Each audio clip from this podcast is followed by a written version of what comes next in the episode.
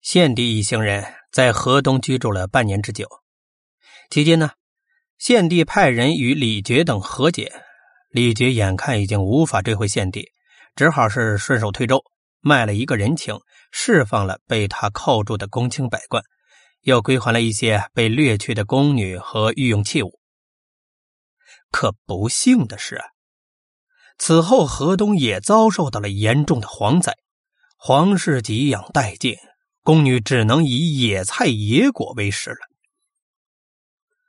回头看来啊，吕布没条件秦王反而是件好事儿，因为吕布军要是来了河东，不亚于凭空增加了一支蝗虫部队，朝廷的粮食也就更加的紧张，大家弄到连野菜野果都抢不到手，也是很有可能的事情。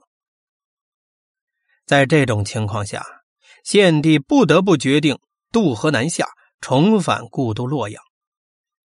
白波军内部经过博弈，李岳、胡才被留在了河东，由杨凤、韩宪护送着献帝去洛阳。另外，再加上一个河内太守张扬。在献帝落难的时候，张扬不时的前人进贡，给皇室送来了食物。献帝感其接济之力，于是。就授任他为大司马，并同意他参与护送。这个时候的洛阳已经是一片焦土，皇室烧尽，街陌荒芜，到处都长满了野草。随着献帝回到都的百官都没有房屋可以栖身，只能是劈开荆棘，依靠着残垣断壁搭一些棚子来居住。各地州郡。都是拥兵自重，很少有肯主动进贡的，导致朝廷是有出无进，饥饿的威胁不但没有解除，反而更趋于严重。群臣呢都是饿得受不了了，尚书郎以下的官吏被迫自己出城打柴采集食物，因而饿死者有之，被士兵杀死者亦有之。皇帝虽然已经是穷途末路、身价暴跌，但毕竟还是一国之主。谁把献帝抢到手，谁在政治上就有发号施令和加官进爵的主动权。所以，围绕着献帝的归属，以李傕等人为首的凉州集团才会啊，与以杨凤等为首的新兴白波集团争来抢去，大动干戈。袁绍的谋士沮授对此看的是很清楚。沮授以挟天子以令诸侯的计划，他是一个首倡者，把献帝弄到手，那是他的一贯主张。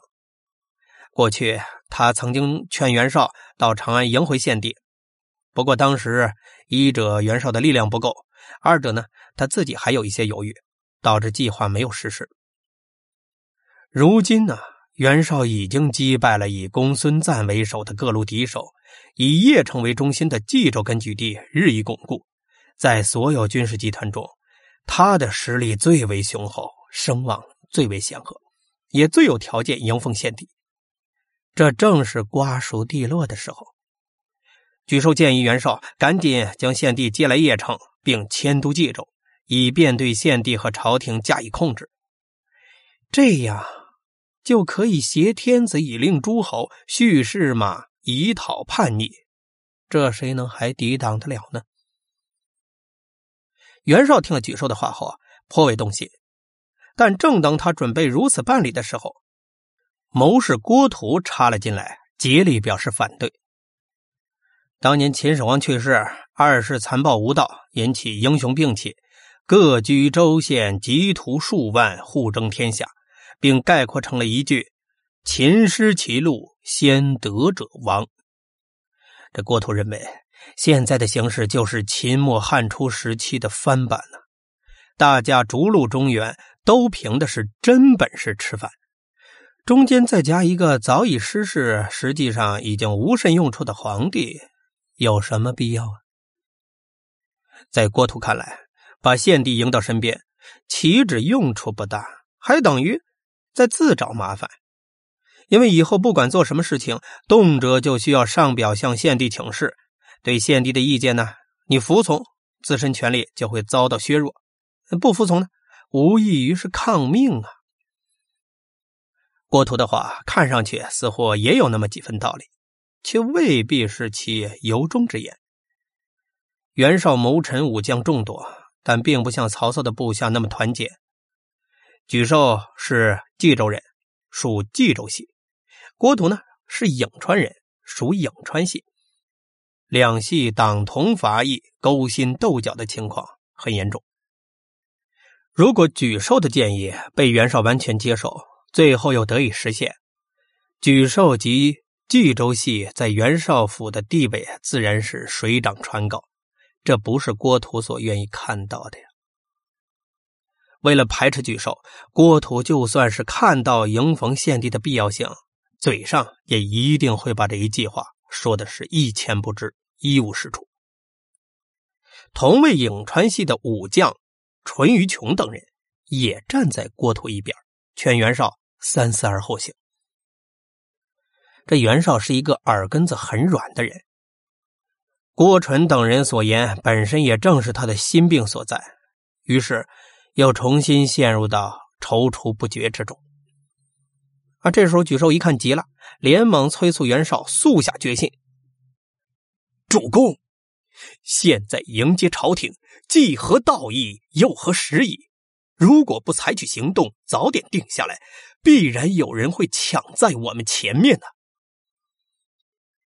然而袁绍还是拿不定主意，决定他事业能否成功，以及日后和曹操相争的关键一步，就这样的被无限期的搁置起来了。沮授说的没错呀，你没战略眼光，别人有，你不早早的下手，那别人就会抢先了。而这个时候。曹操出马了。